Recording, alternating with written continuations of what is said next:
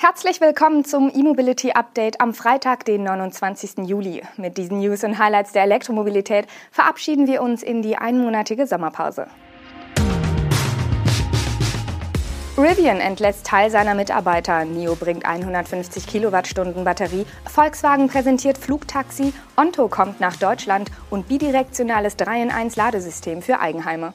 Das amerikanische Elektroauto-Startup Rivian hat einen Personalabbau angekündigt. Sechs Prozent der Mitarbeitenden sollen gehen, damit sich das Unternehmen auf den Produktionshochlauf konzentrieren kann. Damit ist Rivian nicht allein.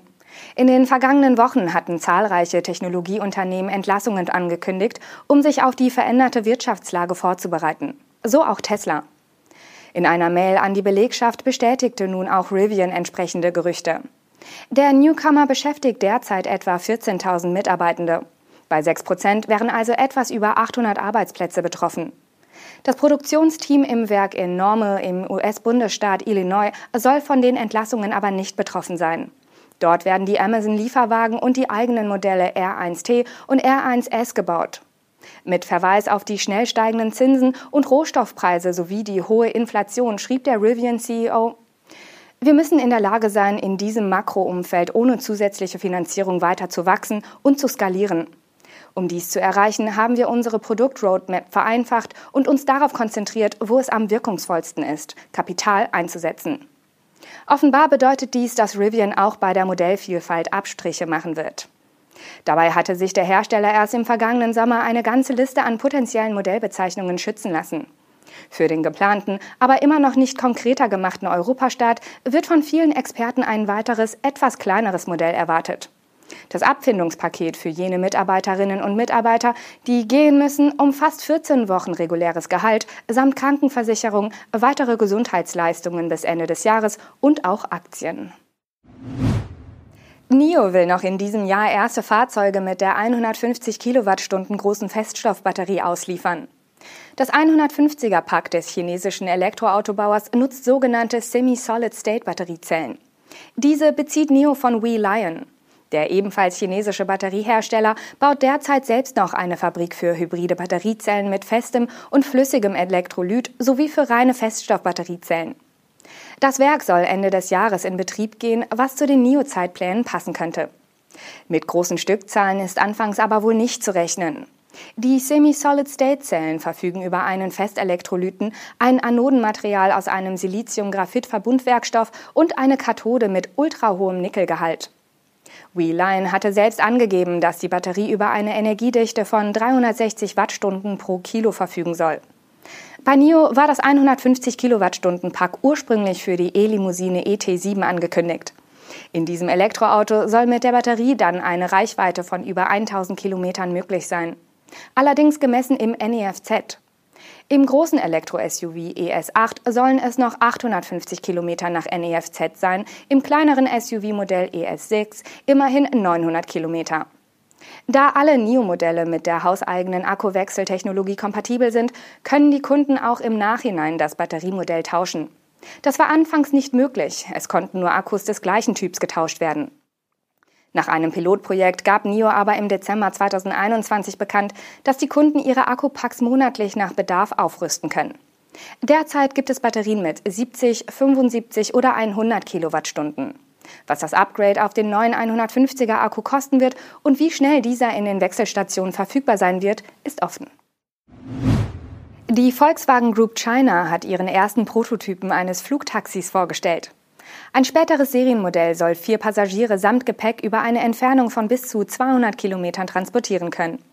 Das VMO-Konzept ist übrigens nicht der Einstieg von VW in die sogenannte Vertical Mobility oder Advanced Air Mobility, wie es von anderen Firmen genannt wird. Bereits 2020 hatte die Volkswagen Group China ein Projekt gestartet, um solche Mobilitätslösungen zu entwickeln. Nach intensiver Forschung, Konzeption und Entwicklungsarbeit hat das Projektteam nun den ersten Prototypen fertiggestellt. Der Vimo ist 11,2 Meter lang und hat eine Spannweite von 10,6 Metern.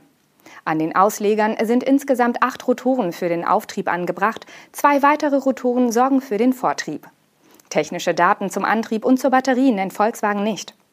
Im Laufe dieses Jahres sollen bereits erste Flugtests durchgeführt werden, um das Konzept technisch zu optimieren. Im Spätsommer 2023 soll ein verbesserter Prototyp noch weitergehende Testflüge absolvieren. Noch handelt es sich zwar um ein Pilotprojekt, doch dabei soll es laut Stefan Wöllenstein, dem CEO der Volkswagen Group China, nicht bleiben. Wir wollen dieses Konzept langfristig zur Serienreife bringen und wie ein Flying Tiger in diesem neuen und dynamischen Mobilitätsmarkt eine Vorreiterrolle übernehmen, wird der Manager in der Konzernmitteilung zitiert. Mit Flying Tiger spielt er auf den internen Spitznamen des Prototypen an. In China ist nämlich gerade das Jahr des Tigers. Der auf Elektroautos spezialisierte Abo-Dienst Onto hat im Rahmen einer weiteren Finanzierungsrunde 60 Millionen US-Dollar von Investoren eingenommen. Mit dem Kapital will Onto nicht nur seine Führungsposition im Vereinigten Königreich festigen, sondern auch nach Kontinentaleuropa expandieren. Den Anfang macht Deutschland. Im Laufe des kommenden Jahres will Onto erste E-Autos im Abo in Deutschland anbieten. Das Unternehmen betreibt bereits ein Büro in Deutschland, um den Marktstart vorzubereiten. Geleitet wird das deutsche Büro von Jörg Feldheim, der seit Juni als Managing Director Germany tätig ist. Zuvor war Feldheim über sieben Jahre bei Volkswagen Financial Services und dort auch für New Mobility Projekte verantwortlich. Bereits bei seinem vorigen Arbeitgeber, dem Autovermieter Herz, war er im Rang eines Direktors für die Transformation des Geschäfts in Deutschland verantwortlich. Nähere Details zum Marktstart in Deutschland, etwa das genaue Timing, die zum Start verfügbaren Modelle und die Preise, gibt Onto derzeit nicht an. Für seinen Abo-Dienst in Großbritannien hat Onto mehrere tausend E-Autos verschiedener Marken bestellt. Der deutsche Chip-Hersteller Infineon und der taiwanesische Ladeinfrastrukturhersteller Delta Electronics haben ein neuartiges 3-in-1-System entwickelt, das Solaranlage, Heimspeicher und Ladestation integriert. Dank bidirektionaler Wechselrichter kann das Elektroauto dabei nicht nur wie üblich geladen werden, sondern auch als Pufferspeicher des Hauses dienen. Viele Details zu dem System nennt Infineon aktuell noch nicht. Nur so viel. Bei einer Ausgangsleistung von etwa 10 kW soll das neue System einen maximalen Dauerstrom von 34 Ampere erlauben und Spitzenwirkungsgrade von mehr als 97,5 Prozent erzielen. Um Leistungsdichte und Effizienz zu erhöhen, kommen Leistungshalbleiter aus Siliziumkarbid von Infineon zum Einsatz. Dank dieser Technologie sollen die Energieverluste beim Wandeln von Strom im Vergleich zu reinen siliziumbasierten Halbleitern um rund die Hälfte sinken. Aufgrund der höheren Energiedichte die, könne die Ladestation auch um etwa 30 Prozent kleiner werden.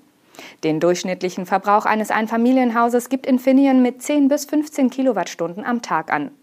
Dieser Bedarf, der vor allem in den Morgen- und Abendstunden hoch ist, kann zum Teil aus dem eigenen PV-Strom und einem Heimspeicher gedeckt werden. Deutlich größer sind jedoch meist die Batterien in Elektroautos. Sie bieten somit mehr Speicherpotenzial. Bei dem durchschnittlichen Tagesverbrauch könnte ein Einfamilienhaus mehrere Tage nur mit dem günstigen, selbst erzeugten Solarstrom betrieben werden. Etwa bei einem Stromausfall als Notstromlösung oder deutlich häufiger an bewölkten Tagen. Auch der Betrieb des E-Autos werde dadurch günstiger. Und das waren die Nachrichten aus der Welt der Elektromobilität für diese Woche. Das E-Mobility Update geht nun für einen Monat in die Sommerpause. Das komplette Team hier im Studio und in der Redaktion von electrif.net bedanken sich herzlich für Ihr Interesse. Und wir freuen uns schon darauf, Ihnen ab September wieder täglich die News und Highlights rund um Elektroautos und Co. zu präsentieren. Bis dahin, genießen Sie den Sommer. Wir tun's auch.